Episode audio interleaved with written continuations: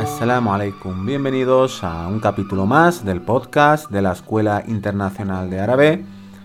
Me llamo Adam y en este capítulo vamos a seguir ampliando nuestro vocabulario en árabe. Empezamos.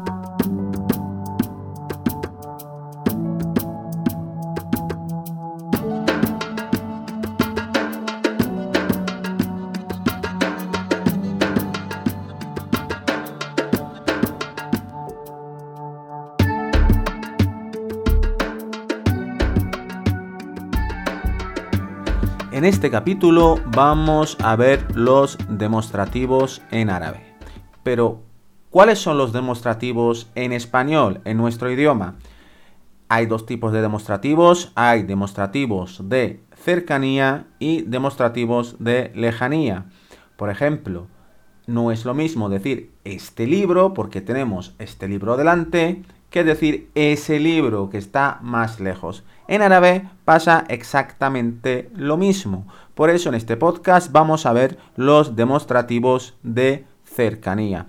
Así que vamos a ello.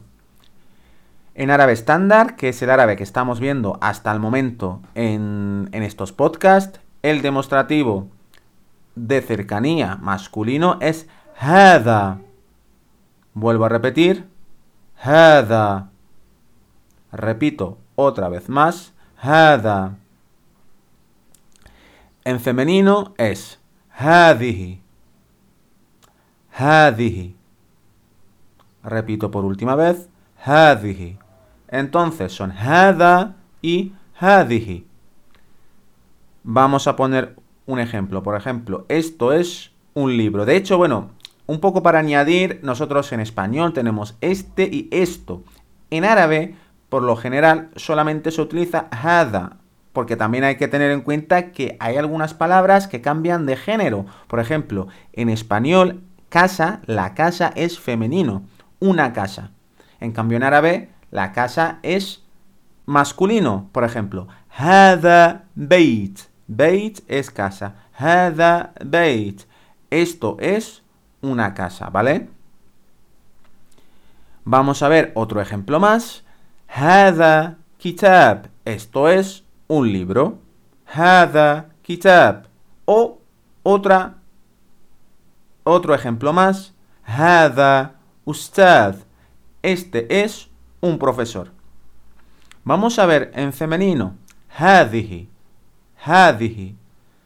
Hadihi sayara. Esto es un coche. Esto es un coche. Pero ¿qué pasa? Sayara es femenino en árabe, por lo que se utiliza el demostrativo femenino. Hadihi sayara. Hadihi sayara. Vamos a ver otro ejemplo más. Hadihi ustada. Hemos visto en masculino hada ustad. Este es un profesor o en femenino hadihi ustada. Hadihi ustada.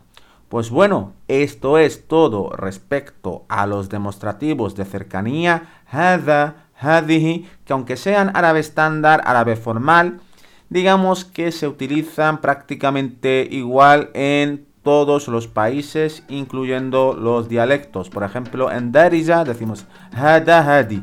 Es muy parecido y así que nada, a seguir practicando, a seguir aprendiendo y como siempre os decimos, nos encanta que os nos deis vuestro apoyo, que nos deis me gusta, que comentéis, que nos enviéis sugerencias.